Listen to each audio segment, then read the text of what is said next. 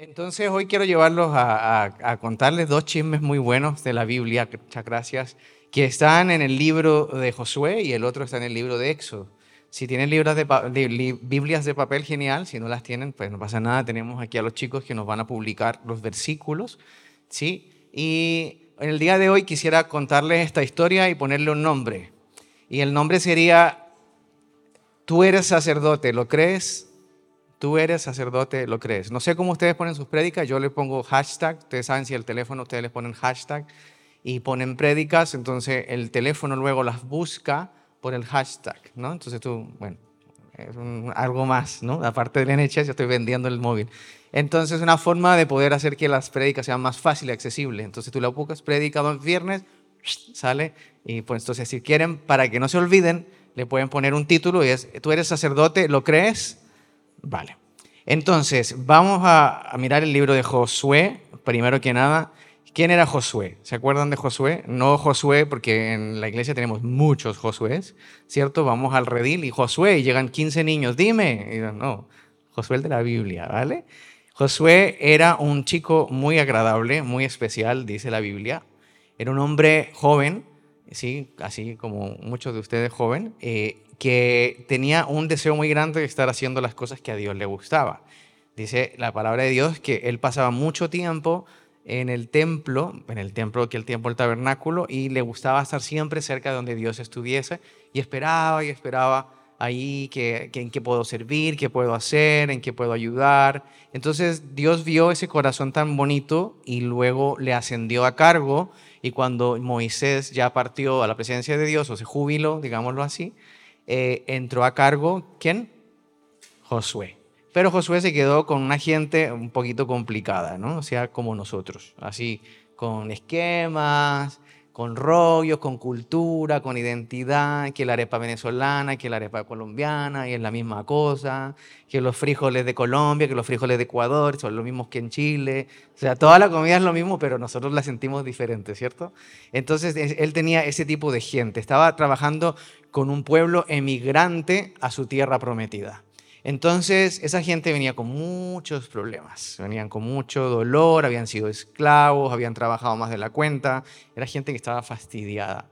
Entonces venían con mucho cansancio, pero tenían que lograr llegar al lugar que Dios los quería llevar, porque desde la primera generación de gente que salió a la de Josué, ya se había muerto muchas generaciones. Entonces teníamos una generación joven apestada por los viejos, es decir, gente joven pero con mente de anciano, porque todavía se quejaban de lo mismo que el bisabuelo. Entonces Josué fue a la guerra, tenía que combatir con un pueblo ajeno cuando estaban en Jericó, y ese pueblo la idea era que ganaran la guerra. O sea, si te ponen a ti un contrato, la descripción de tu trabajo dice que vas a ganar la guerra, tu jefe es Dios, obvio que iban a ganar la guerra, pero ¿saben qué pasó? Perdieron. ¿verdad? Perdieron pero perdieron horrorosamente, o sea, perdieron mal, o sea, les fue pésimo. O sea, murió mucha gente, no alcanzaron ningún objetivo trazado por Josué. Entonces Josué se enojó con Dios y le dijo, ¿y entonces, para qué me das un contrato de estos con esta gente si no me vas a ayudar? ¿Para qué me hiciste pasar el ridículo aquí si tú no vas a venir conmigo? ¿Para qué voy si no vienes? ¿No? Pero Dios le respondió. Entonces en, Josué 7 está la historia, la pueden leer en su casa con más tranquilidad cuando lleguen, pero quiero resaltar algo muy importante. Dios escuchó a Josué y le dio, se dio cuenta que Josué estaba triste, se dio cuenta que Josué estaba preguntando algo como tú y yo, ¿cierto? Como los solteros, Señor, la he invitado tres veces a tomar café y todavía no quiere salir conmigo. ¿Qué pasa? Lávese los dientes, mi hijo, tiene la boca sucia. Por eso, entonces, la Biblia dice aquí en el versículo 11 que Israel había pecado. O sea, Dios le dijo, Josué, perdona, pero es que no eres tú, ¿vale?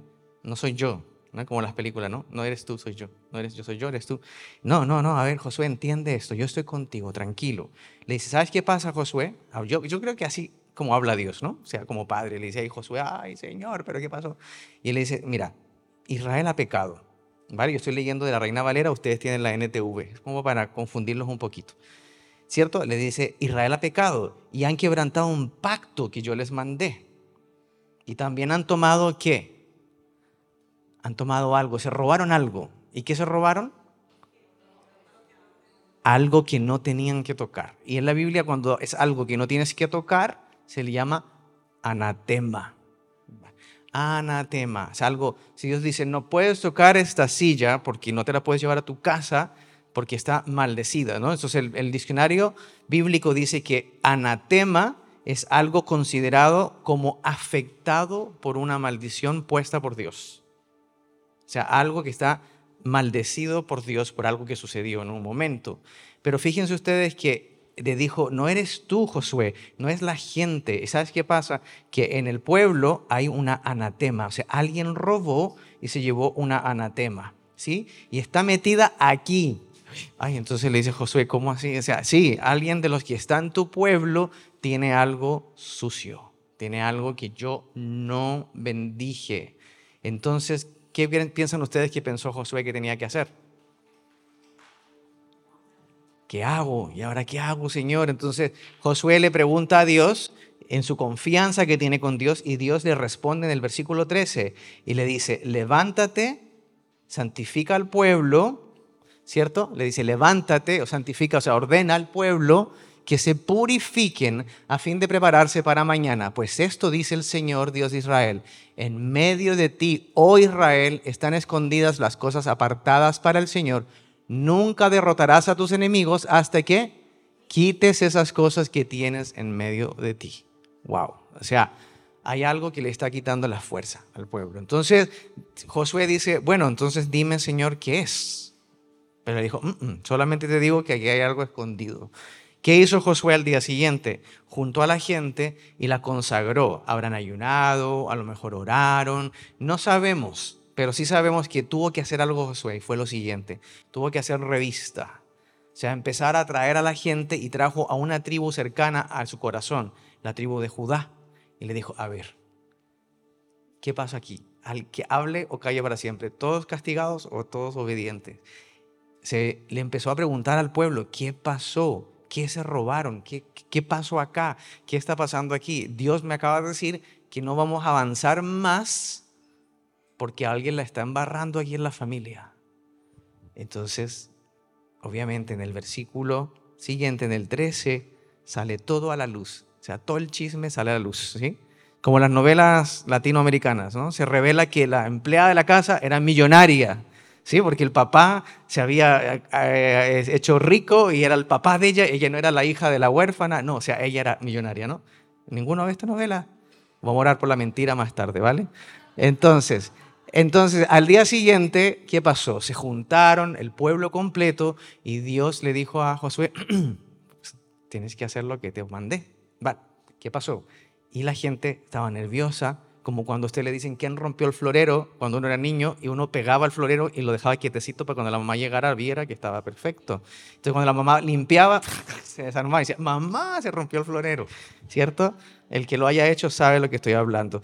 Entonces le dijo al Señor en el capítulo 16, ¿cierto? Se levantó de mañana, fue a ver a esta gente, a ver si alguien hablaba y decía la verdad. Y en el versículo 19 habla. Y adivinen quién habla. ¿Cómo se llama el hombre que va a hablar? Acán. Acán con acento, para los que quieran un nombre nuevo para su hijo. Acán, ¿sí? Mario Acán, Acán Gómez, ¿cierto? Entonces dice Acán, ay, eh, hijo mío, da gloria a Jehová, Dios de Israel, y dale alabanza y declara ahora lo que has hecho, no me lo encubras. Sé como un papá le dice a un hijo. Entonces él dice, a ver, es que él dice así, yo he pecado contra el Señor Dios de Israel. ¿Y qué dice el siguiente versículo? Dice, entré el botín y vi un hermoso manto. Ellos habían, habían ido a luchar contra un pueblo, ¿sí? Habían ido a luchar a New York y él entró a, a Broombridge y sacó una bolsa.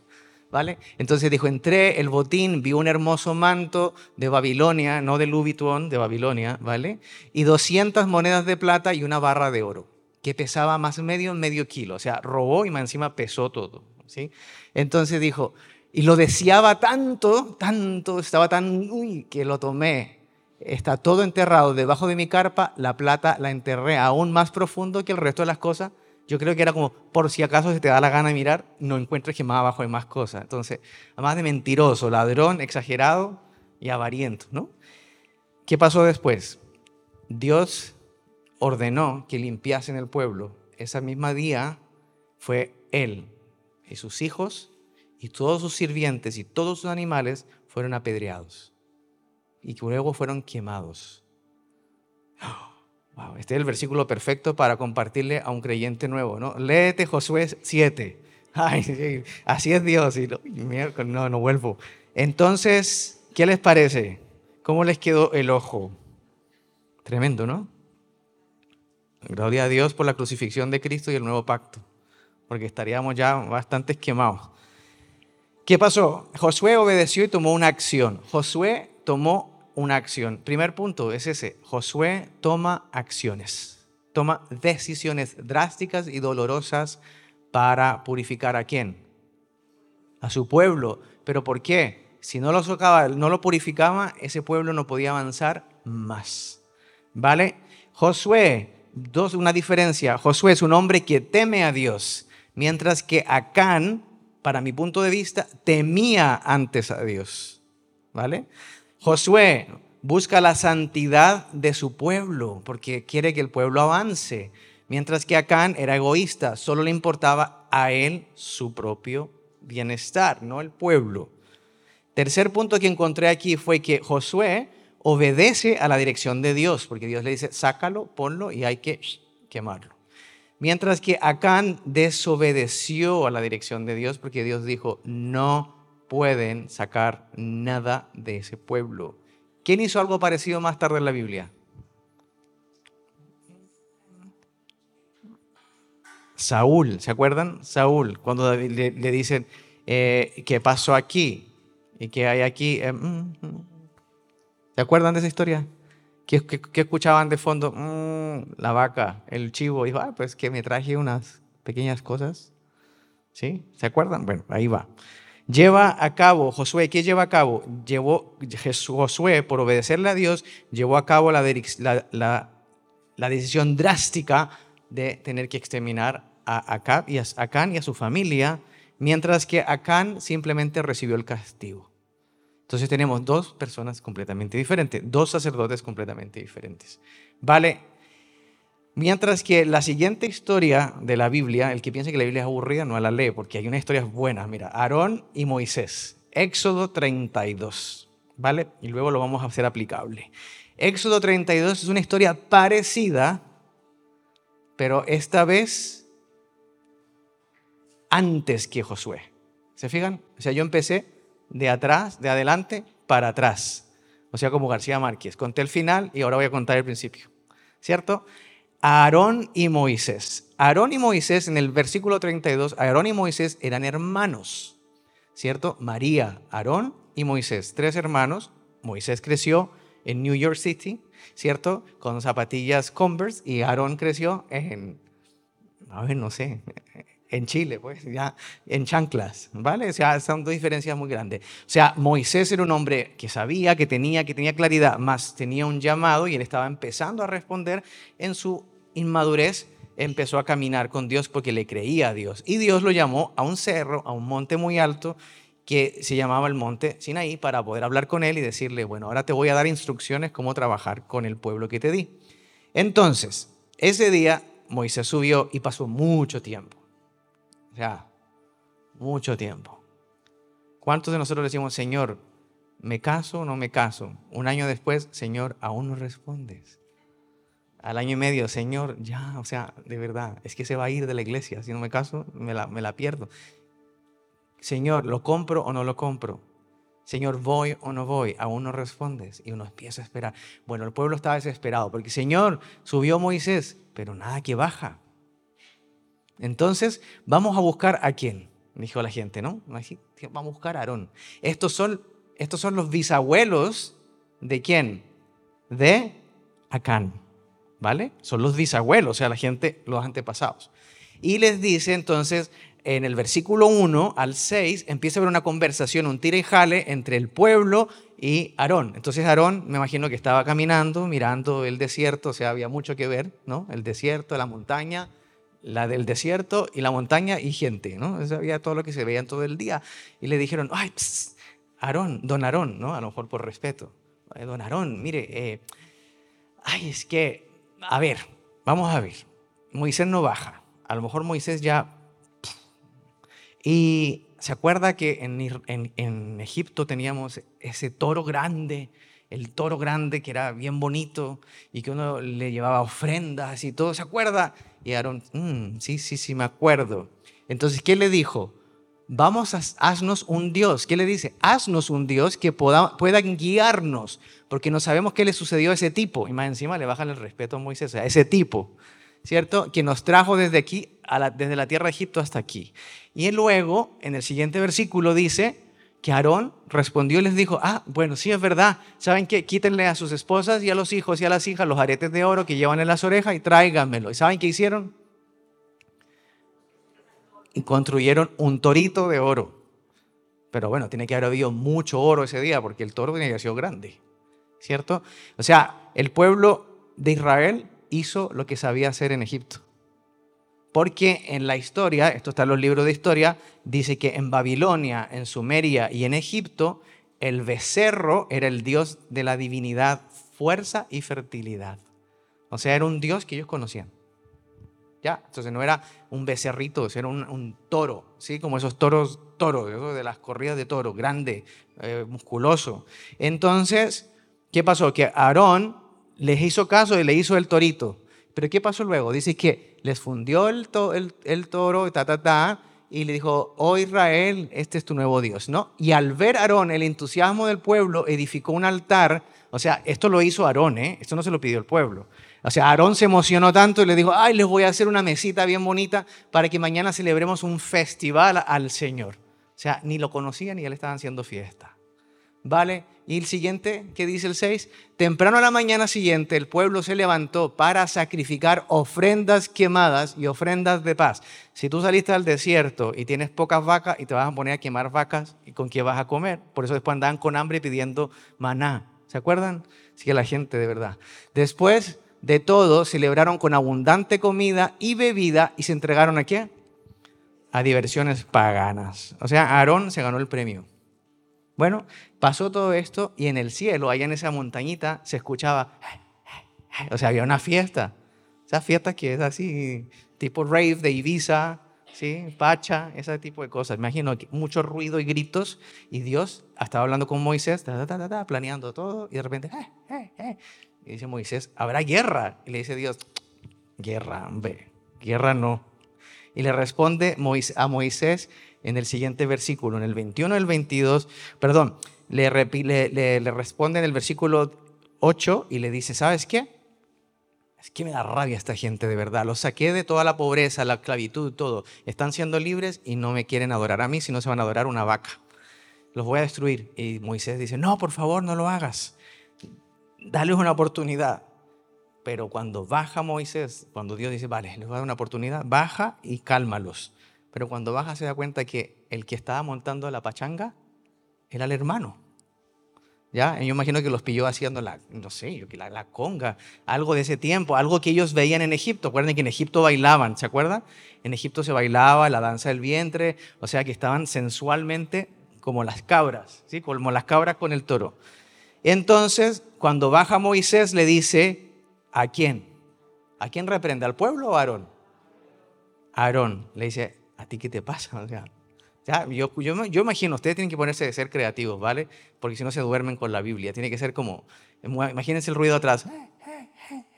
Y Aarón, es que, ¿qué? Como cuando te pillan, cuando tú haces una fiesta, tus papás se fueron de viaje y tu papá llega a la noche, así. Entonces, ¿qué pasó? Y le dice, ¿qué pasó, Aarón? ¿Qué hiciste? O sea, ¿cierto? Vamos a avanzar ahora al, al versículo 21.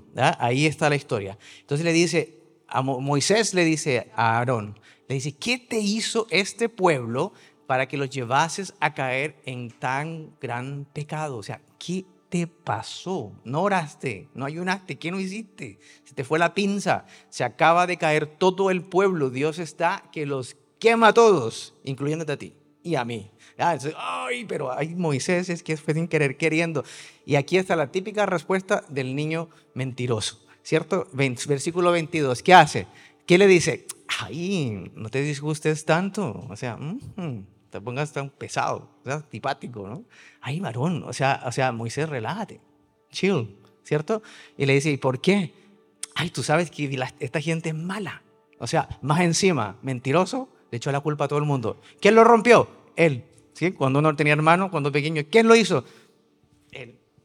Y si era, hijo único, chanfles, porque le tocaba eh, mi prima, pero se fue, ¿cierto? El versículo 22, 23 dice, ay, es que ellos me dijeron a mí, haznos dioses, así que los puedan guiar, no sabemos qué le sucedió a ese tipo. O sea, le repitió todo, pero le dijo, pero yo no hice nada, yo no hice nada.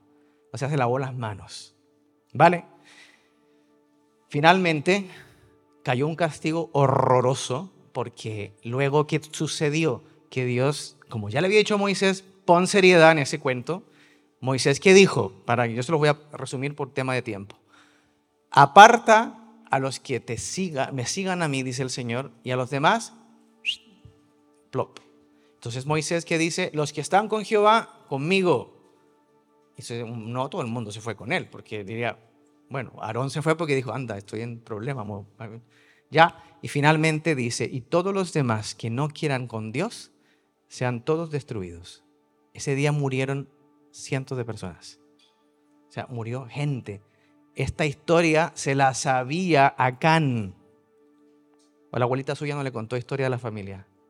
Que la tía Eulalia era mala, era bruja. ¿Sí? No le contaron historia a sus abuelos.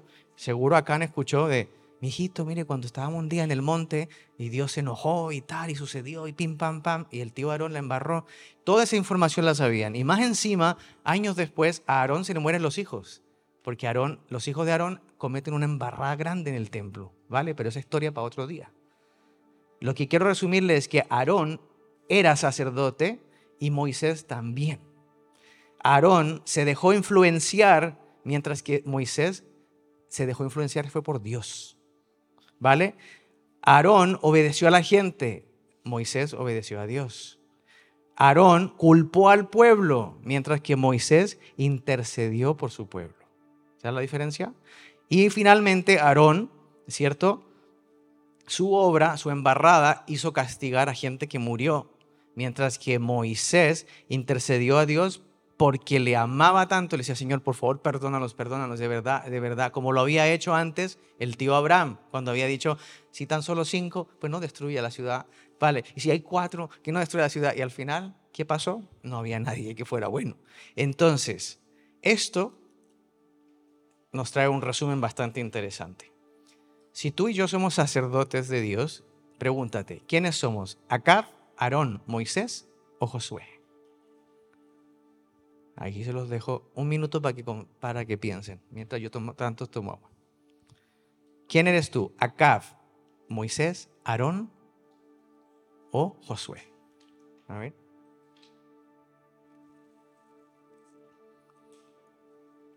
Vale. Un gran amigo mío alguien que quiero mucho, Carlos, ustedes lo conocen, él predicó el año pasado en Carol Wood. Yo hablo bastante con Carlos y me estaba contando un poco de, su historia con su matrimonio. Y tengo el post que él puso en Instagram ayer. Y él puso, les tengo que confesar algo. En el 2022, mi, esposa y yo la pasamos tan, pero tan mal que decidí alejarme de las redes, de, de las redes por tiempo indefinido. Este es un hombre que es famoso porque habla, se necesita las redes, ¿cierto? Por tiempo indefinido. Pero en el 2023 la estamos pasando tan, pero tan bien que estamos disfrutando juntos y por eso también estoy alejado de las redes, ¿vale? Y luego pone ahí, pero ya pronto estaré de vuelta, de hecho este jueves estaré compartiendo tal, tal, tal, y empieza a poner todo su tour que tiene de predicaciones, pero dice, ya estaré anunciándolo. Cuando yo leí eso, después de una conversación que hemos tenido la semana anterior, yo le digo, de verdad este tipo es un crack. Porque si tu matrimonio se te está cayendo, ¿qué haces tú metido en Instagram? Chateando con la gente, cuando tú lo que tienes que arreglar es tu casa. Cuando tú tienes que lavar la losa, ¿qué haces tú en TikTok mirando cómo hacerte las uñas? Lava la losa, mujer, que la losa te va a caer. Cuando los niños te necesitan, o los padres, ¿qué hacen ustedes metidos en Facebook? Mirando los chismes de la gente. Cuando tus hijos te están diciendo papá, papá, y tú, ¿qué pasa? Exactamente lo mismo que le pasó a Aarón y a Acán. ¿Vale? Acán vendió su sacerdocio por una túnica maluca, fea, que se iba a podrir, por oro y por plata. O sea, el oro, la plata, la avaricia de Acán sobrepasó la importancia de Dios. O sea, él vendió el ser líder, el ser sacerdote, por satisfacer sus necesidades personales. Lo mismo hizo Aarón. Para quedar bien con la gente, complació a la gente y se olvidó de complacer a Dios. Ambos trajeron castigo. La diferencia es que Acán perdió todo y murió toda su familia, pero la embarrada de Aarón costó la vida de mucha gente. Pero ambos sabían cómo iba a terminar la historia. Uno de los pecados más tristes que se ve en la iglesia es la pereza. Pero no la pereza de no trabajar, porque yo sé que todos trabajamos, todos nos esforzamos, todos estudiamos hasta tarde, todos hacemos cuando se trata de dinero, tú vas y, haces lo que tengas que hacer. Cuando tú tienes que pagar una deuda, tú trabajas tres veces más y la pagas, ¿cierto? Cuando tú quieres levantar a los hijos, luchas, pero somos tan perezosos a veces que vendemos nuestra, nuestra sacerdocio. ¿Y sabes lo que significa la palabra sacerdocio? Nada más que la palabra sagrado, holy. ¿cierto? Que viene del, latín sacerdotem, que significaba santo. Pero nosotros a veces, me incluyo, como creyentes somos perezosos. Nos gusta que nos alimenten, que nos den mucha palabra, que nos den muchas Biblias, mucha prédica, muchas prédicas, ¿Cuántas prédicas escucha usted a la semana? 15, 20, 30. Va en el bus, va doblando a la derecha en el carro y ni siquiera está escuchando, pero está escuchando que dice, y pégale, amén. Y usted dice, amén, y no sabe ni lo que está diciendo. Porque a nosotros nos gusta que nos den todo molido, todo condensado, todo fácil. Pero el sacerdocio cuesta dinero, tiempo, lágrimas, oración, ayuno. Por eso hay gente que se adelgaza cuando está pasando malos momentos, no porque estresada y no porque está ayunando hasta los huesos para que Dios le responda. ¿Cierto? Por eso muchas veces los papás sufren cuando tienen que darle con la vara a los hijos, porque más le duele a uno que a ellos. Eso yo no lo sabía hasta que, hasta que me convertí en papá.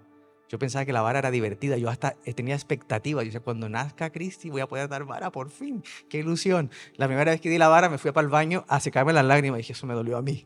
Ay, no, el morado. Pero si no le da vara, ay Señor, líbrame. Nosotros creemos que ser sacerdote es ser pastor. Señora, señor, joven, jovencita, usted también es un sacerdote. Su casa depende de usted. O sea, si usted quiere que sus hijos oren y los manda radicales para que oren, no va a funcionar. Porque ni Kate, ni yo, ni ninguno de los líderes de jóvenes tiene ninguna unción especial para hacer que su hijo se convierta espiritualmente. La conversión viene del corazón. Pero el rol del sacerdote, ¿cuál es? Poner los límites. Decir, esto no está bien. Aarón no lo hizo. Y aquí no estoy criticando a Aarón, pero estoy tomando ese ejemplo. ¿Qué hizo Aarón? Bueno, para quedar bien con la gente, hagamos lo que ustedes quieran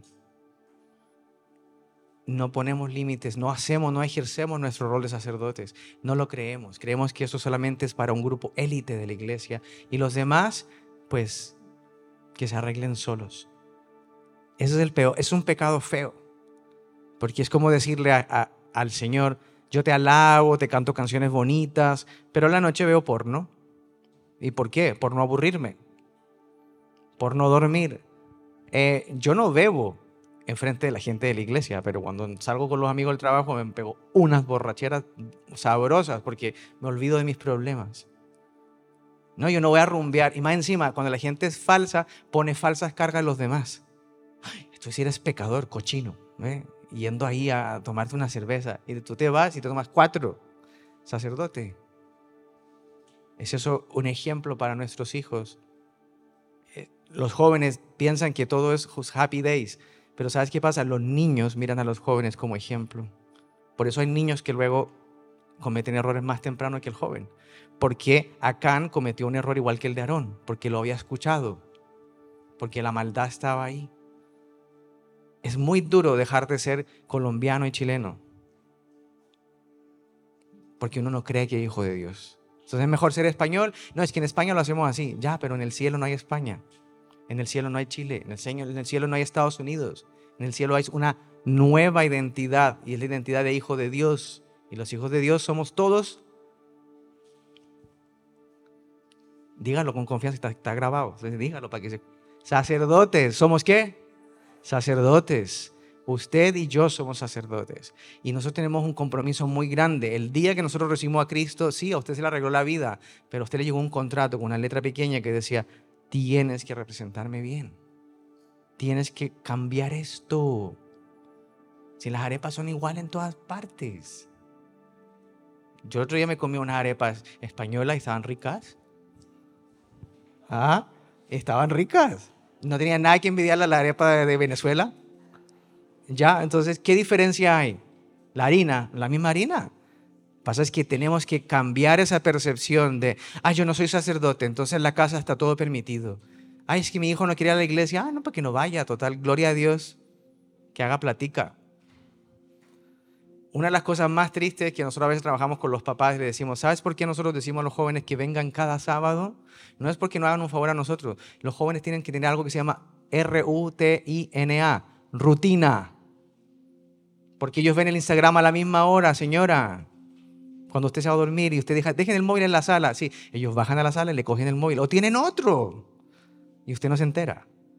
Pero usted que le dice al niño, ay, mi amor, no vayas porque tienes que trabajar un poquito para que te compres unos tenis. Usted se está cargando a su hijo porque cuando su hijo vea que usted no le pone límites, después no le puede pedir que el niño vuelva a, a las 10 de la noche a la casa porque el niño va a ir a rumbear y va a volver a las 3. Todos tenemos que entender que el sacerdocio de Dios cuesta dinero, cuesta oración, cuesta lágrimas, cuesta sacrificio, cuesta dolor. Cuesta dolor, es, así, ¿cierto? No le voy a hacer el cumpleaños a mi hijo este año porque no se lo voy a hacer, porque está, se ha portado fatal. Y al final el otro día, ay, bueno, pero no vaya a ser que le cause un trauma. Bueno, pues cáusele el trauma rompiendo todos los límites y diciéndole a su hijo que usted no cumple su palabra. No lo estoy culpando, aquí, aquí también entro yo, porque yo roto mi palabra muchas veces. Pero yo quiero pedirle que en esta noche entendamos que ser sacerdotes es una tarea súper espectacular, pero hay que creérsela, y hay que creérsela y hay que vivirla. Si en su, trabajo beben, ¿sabe qué es lo que están buscando ellos? Un tonto que no beba. Y usted ay no, pero para quedar bien con ellos me tomo dos whiskies y usted no sabe ni tomar agua y va a tomar whisky, ¿cierto? Entonces, eh, no, pero para quedar bien con ellos, voy a, voy a ir a comer esa hamburguesa y usted tiene gastritis y usted sabe que mañana va a estar en el hospital. Límites, familia. Lo que nos han predicado, Dios sabrá por qué nos está hablando. Entonces, en esta noche les quiero contar que para poder entrar en ese proyecto de ganarse las 15 mil libras, ¿sí? usted se tiene que dejar inyectar un virus en el NHS y esperemos que usted no se muera. La mayoría de la gente tiende a morir, pero usted se gana 15 mil libras. Entonces, si quiere seguir hablando conmigo más tarde, me avisa y yo le doy el email y usted se inscribe, ¿vale? Carlos dijo, o tiro mi matrimonio por la borda o me paso todo el día haciendo, ay, hola chicos, ¿cómo están? Bienvenidos a mi Instagram. Y el matrimonio cayéndose. Y él dijo, no, yo soy un sacerdote y tengo que tomar decisiones drásticas. Cerremos nuestros ojos para darle al Señor ese momento que Él nos lleve por el camino del perdón. Padre, tú nos has dicho, desde el comienzo del mundo, el día que nos creaste, en tu corazón, en Génesis 1 decía, en Génesis 1 dice que la tierra estaba en desorden y tú pusiste todo en orden. Y tú, el Espíritu de Dios moraba y fluía por las aguas y por el cielo y por todos los lugares. Y tú dijiste, es bueno todo lo que he hecho y lo hiciste una cosa a la vez, en orden. Y luego nos hiciste a nosotros. Y nos hiciste a nosotros cuando todo lo hermoso ya estaba hecho, para que así pudiéramos disfrutar de tu bendición. Y te pedimos perdón en esta noche, Señor, porque nosotros preferimos la bendición que al que nos bendice. Señor, cuando tú nos das mucho, poco te adoramos. Pero cuando tú nos estás enseñando, clamamos en adoración para que se acabe la prueba. Te pedimos perdón, Señor, porque como sacerdotes no hemos creído nuestro rol. Y somos muy religiosos. al orar, al hablar, al mirar la vida. Porque pensamos que siendo religiosos vamos a doblarte el brazo para que nos bendigas. Y tú lo único que buscas es santidad de sacerdocio. Gente atrevida y decidida a no hacer lo que los demás hacen. Señor, te pido perdón porque hemos despreciado la palabra tuya cuando ha venido de una autoridad como un aliento. Cuando, tú, cuando hemos escuchado de alguien que nos quiere en la fe y nos dice, Dios dice, creo que Dios te está diciendo, déjala. Deja a esa persona, no te conviene. Esa persona te está drenando. O esa persona, o déjalo, porque Él te está agotando. Y nosotros seguimos. Seguimos, seguimos como Acán es que me gusta, es que como quiero tenerlo, Señor, lo voy a guardar. Te entrego una parte, pero la otra parte me la guardo. Y después te preguntamos, Señor, ¿por qué estoy estancado? Y he sido yo mi propio autor de mi estancamiento. Y te pedimos perdón y pídale perdón al Señor si esto es lo que usted ha hecho quizás en su vida. No quiso escuchar la palabra que Dios le dio para salvarle su vida y fuimos en contra de la marea por quedar bien con nosotros mismos. Señor, te pido perdón porque muchos hemos faltado una célula por desprecio, porque nos parece que ese líder no tiene unción, como si yo la tuviera. Es que yo soy autoridad de donde vengo y ese no me puede enseñar a mí. Te pedimos perdón porque así hizo Aarón. Es que ahora yo soy autoridad y yo te ordeno a todo el mundo que hagamos un becerrito. No se creyó su labor de decir, me humillo y me bajo. Y aunque no me quiera este pueblo, sigo, porque al que voy a exaltar es a Dios, no a este pueblo. Señor, te pedimos perdón porque hemos despreciado a ese líder, a esa líder, esa persona que dedica tiempo en la semana y prepara un material y saca tiempo. Y hemos dicho, esa célula es aburrida. Te pedimos perdón por constantemente estar pidiendo líder nuevo, porque no nos gusta su unción, como si nosotros la tuviéramos mejor. Por despreciar, Señor, porque un sacerdote no desprecia. Un sacerdote aprecia todo lo que tú le das te pido perdón, Señor, porque en la casa tenemos anatema y lo sabemos. En nuestras casas quizás hay algo que no debe estar ahí y no lo queremos sacar. Yo te invito un instante a que analices qué es lo que hay en tu casa que está causando tanto desorden y tanta destrucción. ¿Y cuándo lo vas a sacar? Porque Dios ya lo vio.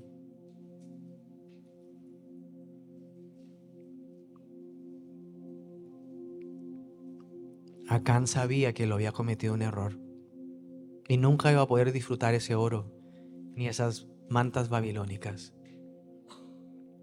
nosotros guardamos esa anatema, que puede ser física, que puede ser algo que toleramos,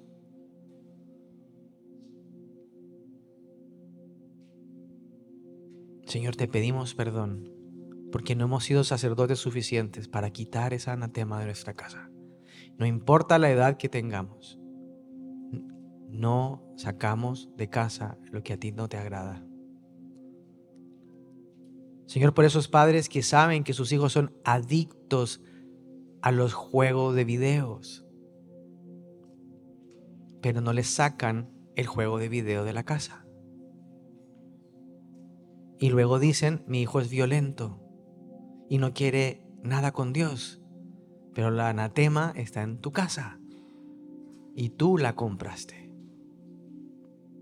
Te pedimos perdón, Señor, por pensar que esa maquinita iba a ayudar a mi hijo y al contrario lo he perdido o la has perdido. Señor, te pedimos perdón porque como hijos sabemos, sabemos, sabemos, Señor, lo que le duele a mis padres. Y nunca oro por eso. Nunca los recuerdo en mi oración. Solo te pido por la universidad, por el carro, por la novia, por el novio, por dinero. Y nunca te digo, Señor, sana a mi papá, sana a mi mamá. Sana su matrimonio. Ayúdalos a tomar la decisión correcta. Eso también es de sacerdotes. Señor, te pedimos perdón por dejar la fornicación en nuestra casa. Porque si has dejado que tu hijo o tu hija lleve a la novia o al novio a su casa y hagan cosas que tú no ves, más tú sabes que son, es contado como pecado, es un anatema. Señor, te pedimos perdón porque toleramos para satisfacerlos, para dejarlos que estén complacidos y contentitos, para que no se vayan de casa. Pero no tomamos decisiones drásticas como lo tuvo que hacer Josué que dolió en su corazón ver a Acán ser apedreado y quemado con toda su familia, sus hijos y sus hijas. Mas él sabía, esto no se puede tolerar, porque Josué estaban perdiendo la guerra. Perdónanos, Señor, por tolerar esos comportamientos en la casa, por quedar de buena gente, pero en ridículo en el cielo y llevándonos castigo nosotros mismos, porque eso es contado como anatema. Señor, te pedimos perdón por dejar que en mi casa haya chisme, por dejar que en mi casa los que vienen de fuera hablen barbaridades y yo los apoyo y los incentivo a que lo hagan. Porque hago de mi casa, como dice Proverbios, una casa de destrucción, de chismerío, de cotilleo, de, criticar y despellejar a la persona que está pasando un mal momento, que yo me creo perfecto, Dios, cuando el único perfecto en esta historia eres tú. Te pedimos perdón por tolerar esos chismes, esos, esas mentiras, esas, esas conversaciones que no tienen construcción en nuestra casa, por hablar mal de nuestras autoridades, jefes, padres, pastores, líderes, personas que están por encima de nosotros las despellejamos, porque como yo soy tan perfecto, Señor, me creo una autoridad para destruir. Y te pido perdón porque mi casa se ha transformado en casa de destrucción. Te pido perdón porque mi labor de sacerdote es decir, ya basta. En esta casa esto no se tolera, aunque me quede con menos amigos. Como le pasó a Aarón Señor, yo no quiero satisfacer a los amigos, quiero satisfacer a ti, hacer las cosas para ti. Señor, te pedimos perdón por no parar al ladrón en la familia. Padre, si alguno de nuestros hijos está robando, o nosotros mismos estamos robando nuestro trabajo, cuadernos, lápices, dinero, horas de trabajo, traernos las cosas, lo que sea. O yo sé que mi hijo de repente está haciendo mucho dinero y es anormal para su edad y no lo cuestiono. Te pido perdón, Señor, por no confrontarle de cara y decirle, deja de robar. Porque la ley de este mundo te va a juzgar y vas a perder. Te pedimos perdón, Señor, por tolerar eso, y si yo estoy robando, te pido perdón por ser tan codicioso y en vez de robar, enséñame a orar y a clamarte a ti por las cosas que necesito en vez de ir a buscarlas que no son ni siquiera mías. Quita ese pecado de nuestra casa, Señor. Te, pido, te pedimos perdón a aquellos que tienen célula porque cancelamos la célula porque me da la gana. No valoramos el esfuerzo de esas personas que vienen de lejos que se esfuerzan por llegar a escuchar una palabra de aliento o simplemente el querer estar con sus compañeros de célula porque es el único día de la semana que tienen para recibir amor. Te pedimos perdón, Señor, por no corregir a nuestros hijos o los que viven en nuestra casa Te pedimos perdón por dejar que ellos pongan reglas cuando la autoridad somos nosotros.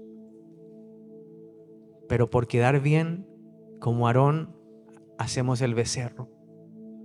Hoy te pedimos que se destruya el becerro de oro de mi casa y que las, los padres se pongan en posición de padres y pongan firmes sus pies en la tierra y su voz sea como estruendo en la casa, no de destrucción, pero de, de autoridad. Y que las madres puedan también sentirse como autoridad. Padre, ayúdalas para que ellas puedan decir, lo que diga papá se hace. Ah, es que tu papá es muy violento. No, está haciendo lo que le toca hacer Tú como madre dile, lo que papá diga, eso se hace. Y ahí va a haber algo que se llama armonía, Señor. Cuando los roles están bien puestos, todo fluye. Y eso también es nuestro rol de sacerdote.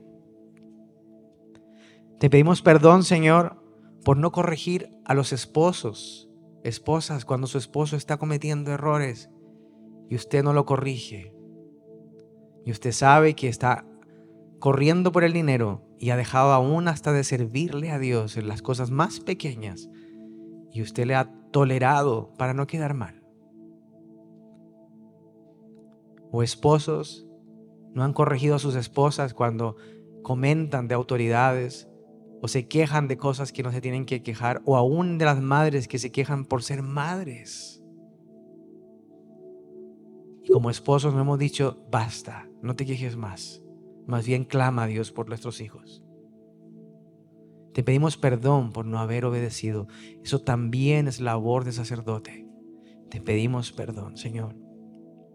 Y vamos a pedirle perdón de corazón. Si esto le aplica, dígale, Señor, yo te pido perdón y no lo quiero hacer. Y si tus abuelos y la gente en tus antepasados lo hacían, dile, Señor, perdónanos y perdónalos a ellos, porque en mi matrimonio, en mi casa, yo no quiero esto, no quiero anatemas. Quiero que sea una casa que se santifique y te adore y te alabe a ti. Por eso te pedimos en estas vigilias de arrepentimiento que nos perdones, Señor. Que nos perdones. Y si eres hijo, dile, Señor, perdona a mi mamá y a mi papá porque no me ponen límites. Perdónalos porque cuando necesito dinero corren y me lo dan y ni siquiera yo les agradezco. Perdónalos porque me deberían haber corregido. Perdónalos, Señor, y ayúdalos a que me corrijan para que yo también tenga una vida recta. Señor, te pedimos perdón por hablar religiosamente en la casa. Gloria a Dios, aleluya. Y en nuestro corazón estamos mintiendo. Solo es un paripe. Y por dentro desconfiamos de ti, Dios. Decimos, ¿por qué me tienes aquí? Y tú le respondes a muchos, Señor, como le respondiste a Josué, porque hay un anatema aquí y tú la tienes que sacar y yo no te voy a faltar. Yo soy el que empezó la obra y la terminará, dice el Señor en su palabra. Te pedimos perdón, Señor, por usar la religiosidad para pensar que con eso vamos a ganar más bendiciones. Porque ponemos reglas pesadas en los lomos de otros. Porque le dices al otro siembra cuando tú no siembras. Ayuna cuando nosotros no ayunamos perdona cuando nosotros mismos no perdonamos. Te pedimos perdón porque eso también es labor de sacerdote, gente apartada para ti, Señor. Te pedimos perdón, Señor, porque preferimos los cultos religiosos que el tener tiempo de intimidad contigo. Porque decimos, con el domingo basta, de lunes a sábado, yo me guardo en tu misericordia. Y no te buscamos, no clamamos a tu nombre, Llegamos a la oficina y quizás tenemos un momento para parar y decir, Señor, gracias porque tú eres bueno, tú eres santo, tú eres poderoso, tú eres Dios que está en control. Gracias, Señor, porque aunque esté angustiado, tú tienes respuesta. ¿Cuánto te cuesta hacerlo? Porque te da pereza. Pero mientras tanto, redes sociales te consumen. Las compras por internet te consumen los videos de la nueva era o videos de cómo mejorar tu salud mental, cómo pensar mejor, cómo aprender inglés en cinco días. Esos videos son más importantes que el Dios que te puede hacer hablar inglés en un día, que es el Dios de todo. Señor, te pedimos perdón por no decir la verdad para quedar bien con la gente, por inventarnos roles, por llamarnos por nombres que no son los nuestros para quedar bien con la gente, para decirle a la gente que los viernes voy a un club de amigos donde bailamos, donde hablamos cosas bonitas, porque me da vergüenza decirle, lo que pasa es que el viernes no voy a ir contigo al restaurante ni al bar, porque voy a la iglesia. Te pedimos perdón, Señor, porque como Aarón hemos sido, prefiero quedar bien con la gente que alabarte a ti, oh Dios.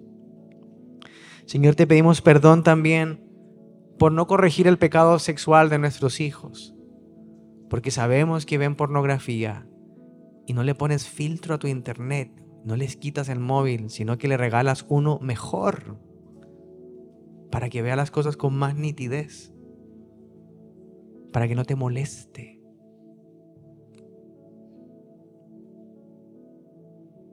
Porque no le explicas a tus hijos, tus hijos que cómo realmente Dios creó el sexo, porque que se lo expliquen los líderes de la iglesia.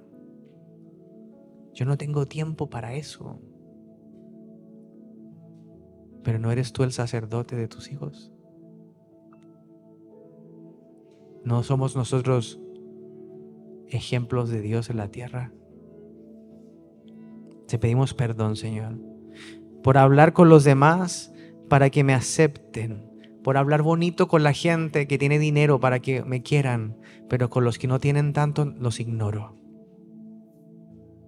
Y eso se lo enseño a mis hijos, a mi familia, a ser elitistas.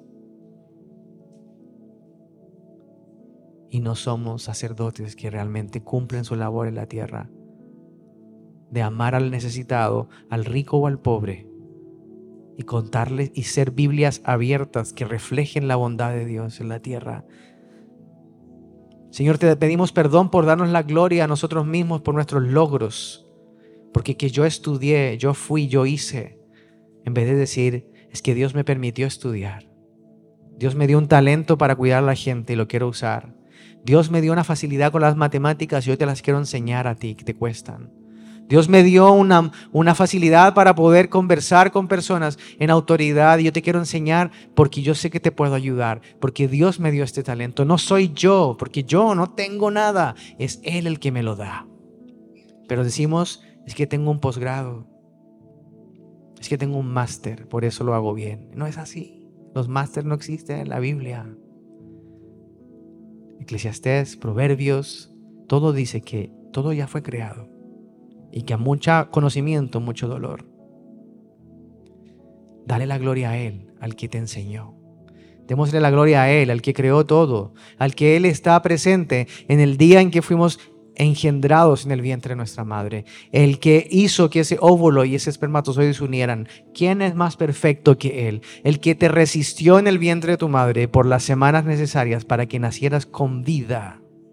Ese es nuestro Dios. Y somos sacerdotes porque Él nos compró con su sangre perfecta, sangre inocente de su Hijo Jesús. Y aquí estamos por gracia y por misericordia, nada más. Señor, te pedimos perdón por ser mediocres, porque para, para hacer las cosas por dinero las hacemos maravillosas, pero para enseñar palabra de Dios en nuestra casa nos da pereza. Señor, te pedimos perdón por complacernos todo el tiempo nosotros mismos y no entender que tenemos que complacerte a ti y todo lo demás vendrá añadido, dice tu palabra. Señor, por venir a la iglesia y cuando llevo a la iglesia me llevo a la gente a pecar fuera. ¿Por qué no vamos por aquí? Mira, yo conozco un lugar que te puedes... Cuando sabes que esa persona tenía problemas de alcoholismo, te la llevas allí. Eso es anatema para Dios. Por decir que no siento a Dios cuando Dios ya te habló y le dices, es que Dios no me ha hablado. Es que Dios te dijo, cámbialo. Y tú dices, no, es que Dios no me ha hablado. Por culpar a los demás de mi pecado. Es que como mis padres son tan religiosos, por eso yo fumo marihuana. Es que como mis padres me criaron en la iglesia, yo quiero un poquito de mundo, quiero salir, conocer allá afuera, a ver qué pasa. Porque le damos a otros nuestras tareas pesadas para nosotros descansar en casa y dormir más. No somos sacerdotes, Señor, cuando no hacemos lo que hay que hacer.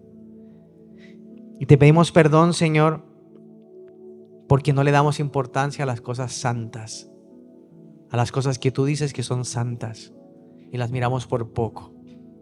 Y hoy quiero pedirte que mientras cantamos una canción ahora, una canción de adoración, tú te pongas bien con Dios y le digas, sabes que Señor, estos pecados son algunos, pero podrían haber cientos. Pero yo lo único que quiero hacer esta noche es ponerme bien contigo.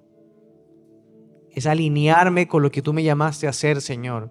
Tú me llamaste a representarte aquí en la tierra, a poner incienso, a mover el incienso para que el incienso sea aroma, aroma perfecto, aroma de especial para ti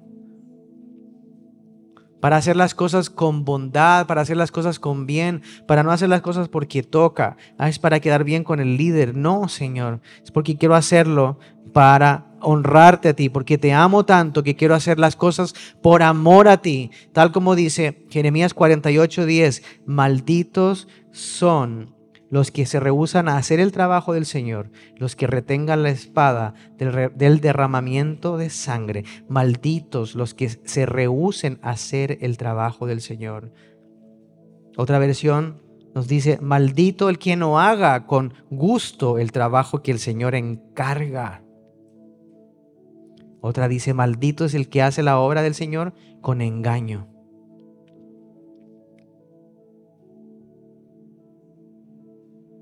Maldito el que haga con negligencia la obra del Señor. Por eso esta noche, Señor, si es mi último día en esta tierra, si como si fuese el último día en esta tierra, te pido perdón. Y pídale perdón por sus generaciones que van a salir de usted y de mí. Padre, te pedimos perdón por nuestra negligencia, nuestra pereza, Créalo. Esa es la oportunidad. Si Dios está hablando hoy, no haga oídos sordos a lo que Dios te está revelando en el corazón, que es tu debilidad, la debilidad de la pereza. ¿Eres sacerdote? ¿Lo crees? ¿O eres sacerdote? Voy a tratar, voy a creer. Desde hoy en adelante, dígale, Señor, me voy a poner serio me voy a poner seria, voy a creer mi rol. ¿Por qué no se lo dice con toda confianza? Porque hay cosas que hay que declarar con la boca, porque en el cielo se escucha.